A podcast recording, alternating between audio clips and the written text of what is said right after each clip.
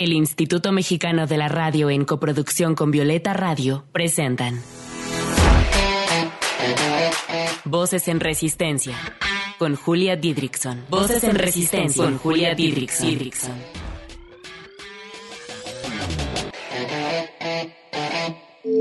Voces en Resistencia.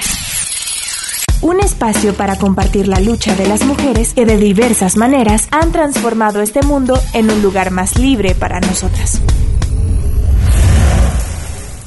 Voces en Resistencia. Bienvenidas a Voces en Resistencia, este programa semanal en donde hemos hablado de las resistencias de tantas, tantas mujeres. Yo soy Julia Didrikson, creadora y conductora de este programa, gestora cultural feminista y amante del mezcal. Hoy hablaremos de un lado muy poco conocido sobre la producción del mezcal. Para ello se encuentran conmigo Verónica Aguilar y Nora Martínez. Vero, Nora, ¿cómo están? Hola, estamos muy felices de poder platicar contigo desde Oaxaquita. Buenas tardes a todas y estamos muy contentas de ser parte de esto. Gracias, saludos hasta Oaxaca. Cualquier duda, sugerencia o comentario, escríbanos vía Twitter a arroba reactor105 o bien arroba violeta-fm. Comenzamos. Voces en Resistencia. Les cuento por qué nuestras invitadas están con nosotras el día de hoy. Vero y Nora son creadoras y socias del proyecto El Beso Mezcal, conformado en 2018 como una línea de mezcales ancestrales gestionada por mujeres mezcalilleras, quienes han generado un acercamiento a las familias productoras de comunidades como Villa Sola de Vega y Santa Catarina Minas. En 2020, El Beso decide integrar un trabajo de gestión cultural y producción audiovisual, que trabaja desde la feminidad del mezcal, visibilizando el trabajo de las mujeres en cada parte del proceso. ¿Y quiénes son nuestras invitadas? Nora Martínez nace en 1987 en la región de los Valles Centrales de Oaxaca. Desciende de padre y abuelo originarios de Villa Sola de Vega, comunidad conocida como la cuna del mezcal ancestral. Posee un diplomado en conocimiento especializado de agaves y mezcales.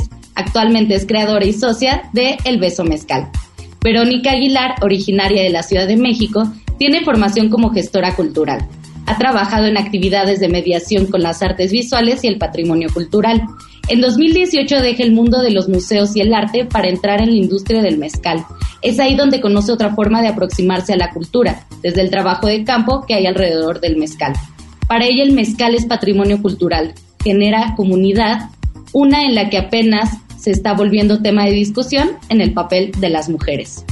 Vero, cuéntanos, como gestora cultural, cómo trabajar con el mezcal. Precisamente llego a Oaxaca buscando oportunidades en el mundo de la cultura y las primeras personas que me llaman están buscando generar una plataforma de encuentro con el mezcal. Cuando llegas al campo, te das cuenta de que todos los procesos de la planta tienen una comunicación o tienen una nota dentro del mezcal.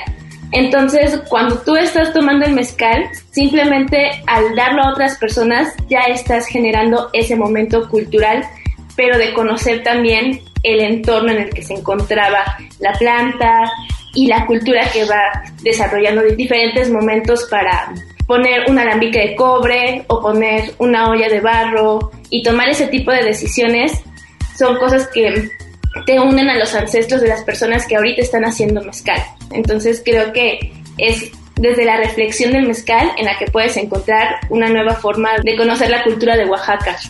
Y también entra ahí la perspectiva de género, Vero. Sí, totalmente. Tú llegas al pueblo mezcalero y sientes que estás explorando, es una aventura. Y en ese caso, todos los elementos que vas tú conociendo te generan un encuentro. Y el encuentro mítico es con la figura del maestro mezcalero. Pero cuando tienes un encuentro con una maestra mezcalera, abres un nuevo mundo de sensibilidades, de experiencias que se van pasando como de voz en voz entre ellas. Y de repente eso no se da a conocer en las grandes leyendas del mezcal y quienes están tomando el papel ahí. Entonces, desde ahí o también en la industria, ya en las oficinas de quienes van manejando el mezcal, las mujeres luego no toman el papel de sus propias creaciones y creo que ahí es importante reflexionar.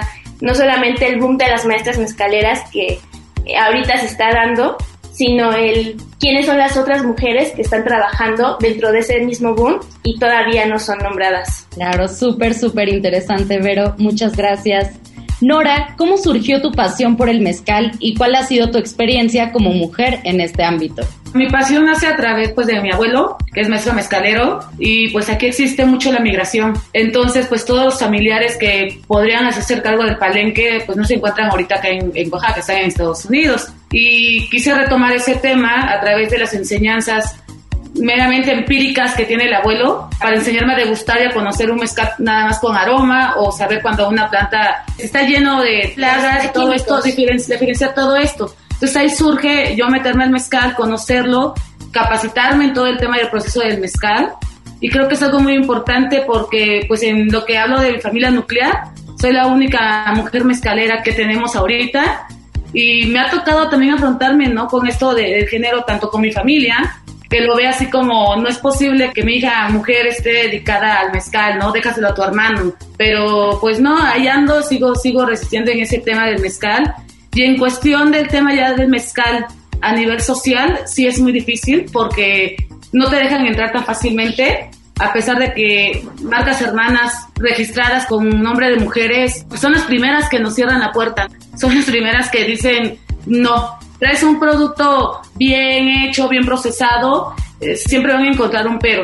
Pero pues es esto de resistir y de estar luchando día tras día para mantener este tema que para mí es mi vida y es con lo que voy a morir y, y es con lo que voy a renacer en algún futuro. Me encanta, me encanta porque precisamente aquí está la resistencia, conociendo y hablando con mujeres mezcalilleras que yo no conocía ninguna. Voces en Resistencia. Regresamos con Vero y con Nora para seguir hablando de este maravilloso proyecto. Nora, cómo se reinterpretan los símbolos y el carácter identitario del mezcal desde la perspectiva de las mujeres.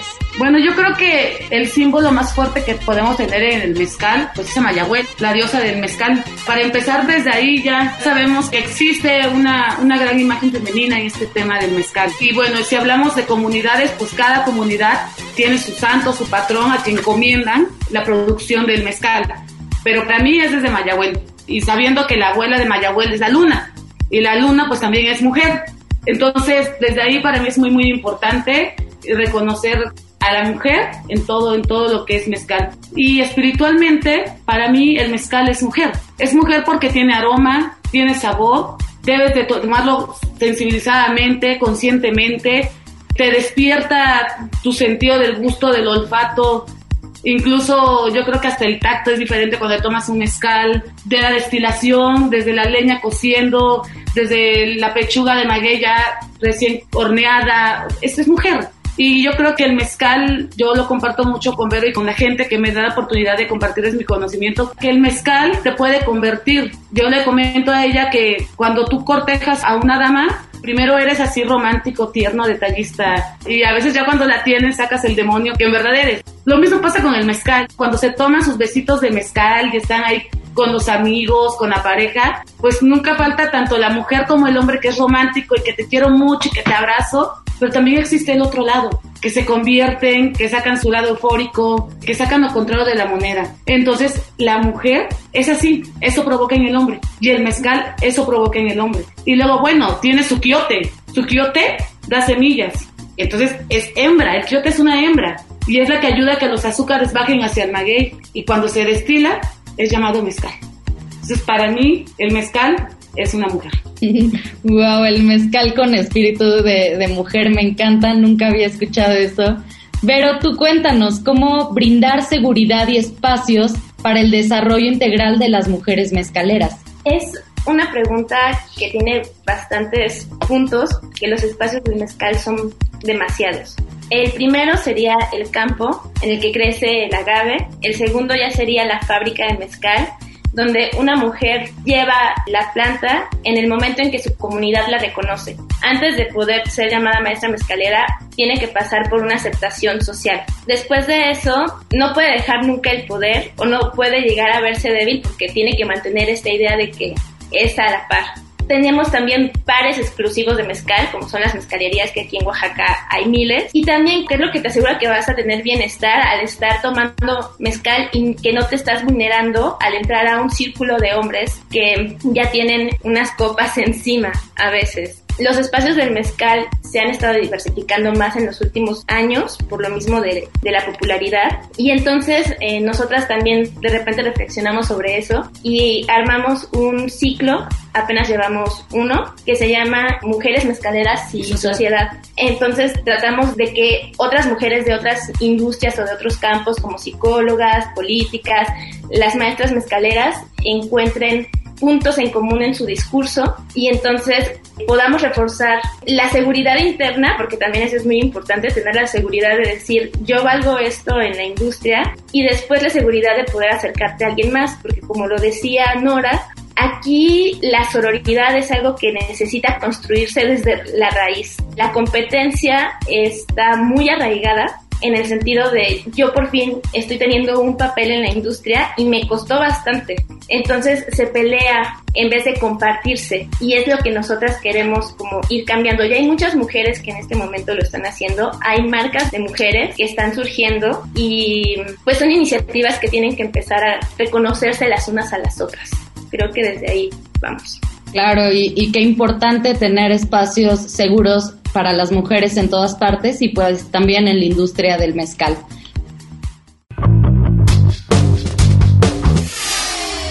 Te invitamos a resistir con nosotras desde las redes sociales.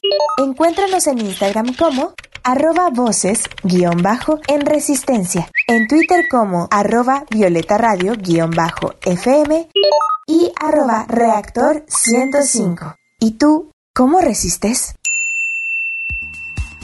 Pero sobre el proyecto audiovisual Sabor a mi Tierra, ¿qué nos puedes contar? Pues es una eh, narración, por así decirlo. Miles de formas de narrar el mezcal existen ya, pero lo que queremos es mostrar la perspectiva de cinco maestras mezcaleras que conocimos a lo largo de nuestras vidas, antes incluso de conocernos entre nosotras mismas.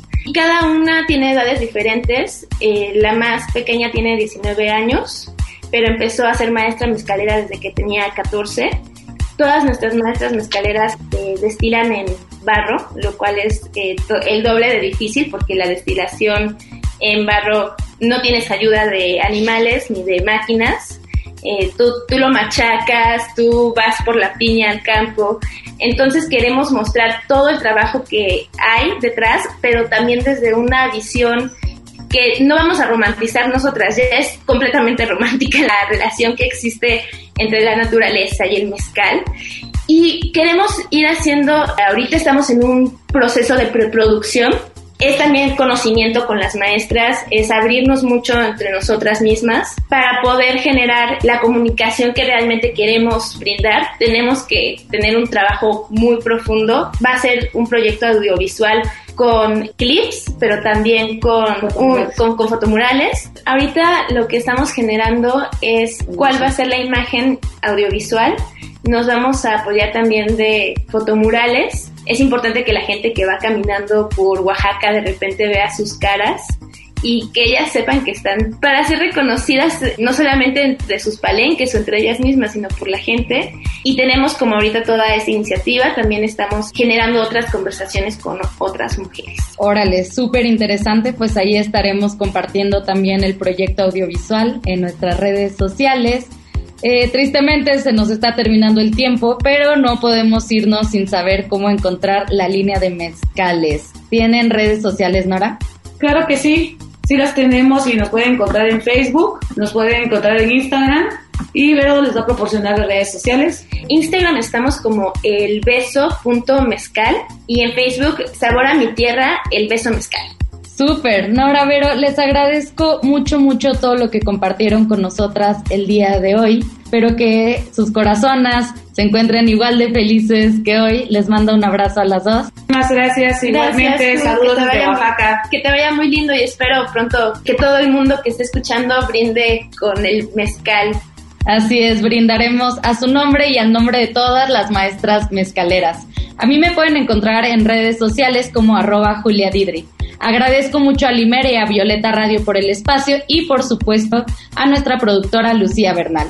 Un beso a mi mami, a mi novio y a mi mejor amiga que me escuchan cada semana y otro grande para ustedes. Hasta la próxima. Resistamos juntas. Desde la creatividad, la lucha, la sororidad y la ternura. Esto fue Voces en Resistencia. Hasta la próxima. Voces en Resistencia fue una coproducción de Violeta Radio y el Instituto Mexicano de la Radio. Voces en Resistencia.